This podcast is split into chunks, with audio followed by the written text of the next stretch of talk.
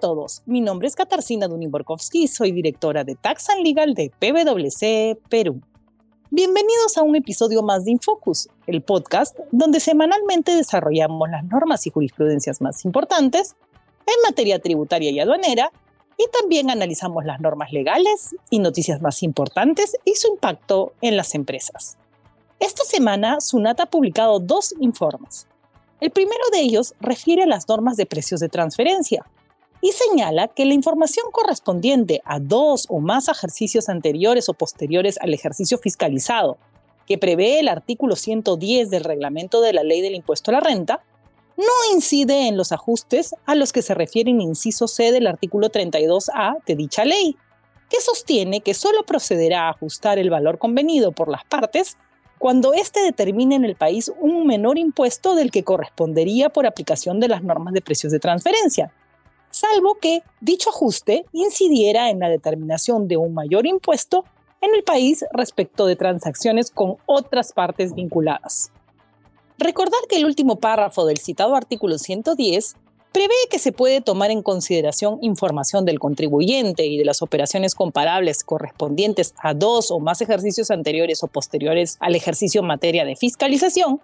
cuando los ciclos de negocio o de aceptación comercial de sus productos cubran más de un ejercicio, cuando así se requiera para una mejor comprensión de los hechos y circunstancias que podrían haber influido en la determinación del precio,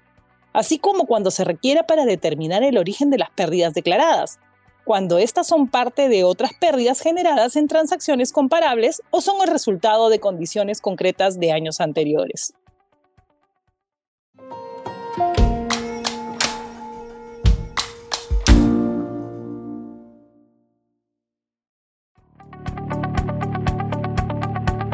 Por otro lado, SUNAT también ha emitido un informe extenso sobre diversas disposiciones del beneficiario final.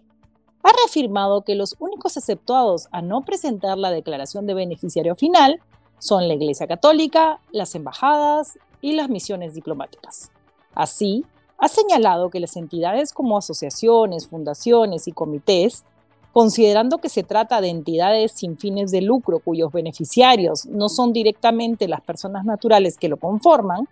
cooperativas y comunidades campesinas, ENIEX o instituciones religiosas en general, deben presentar su declaración de beneficiario final. La obligación de presentar la declaración de beneficiario final alcanza a los entes jurídicos constituidos en el extranjero si la persona natural o jurídica que tiene la calidad de protector o administrador se encuentra domiciliada en el Perú. Asimismo, señala que en tanto no se produzca la división de la masa hereditaria, se considerará como beneficiario final a la persona natural en el caso que la cuota que tenga derecho a heredar sea como mínimo del 10% del accionariado de la persona jurídica, de acuerdo con las acciones que correspondería al heredero en aplicación del criterio de titularidad, puesto que cada integrante de la sucesión se considera como copropietario y su alícuota de participación en su momento le otorgará la titularidad individual respecto de un porcentaje de acciones.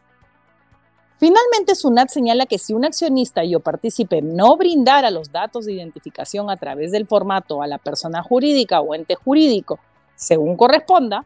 el sujeto obligado a presentar la declaración de beneficiario final no incurrirá en infracción tributaria alguna. No obstante, el sujeto obligado deberá, en caso tenga indicios, comunicar al beneficiario final para que presente el formato y también conservar la documentación e información que sustente haber adoptado los mecanismos para obtener la información del beneficiario final. Para entender todo lo relacionado a la declaración del beneficiario final, pueden revisar nuestra entrevista a Javier Barrios, director de Taxan Legal de PwC, en el episodio 27 del podcast. Muchas gracias. Hasta la próxima semana.